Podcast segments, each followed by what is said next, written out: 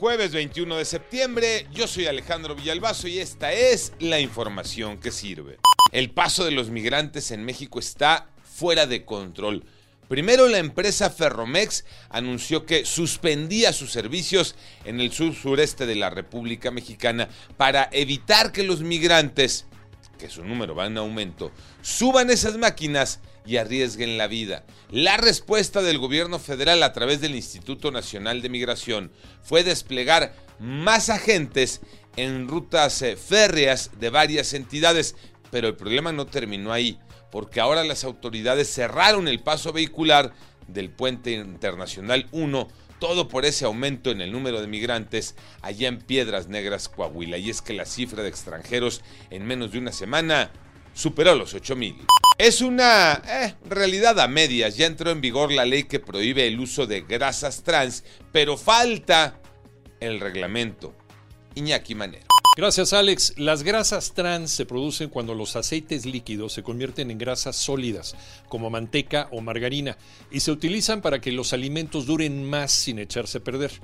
Pero el consumo desmedido, desmedido, ojo, de estas grasas trans aumenta el riesgo de padecer enfermedades cardíacas.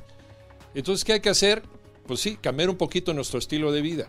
No está prohibido ni es un pecado comerlas, pero hay que pagar el precio, hacer ejercicio. Moni Barrera. Entró en vigor el decreto adicional de la Ley General de Salud que prohíbe el uso de grasas trans en la fabricación industrial de comestibles.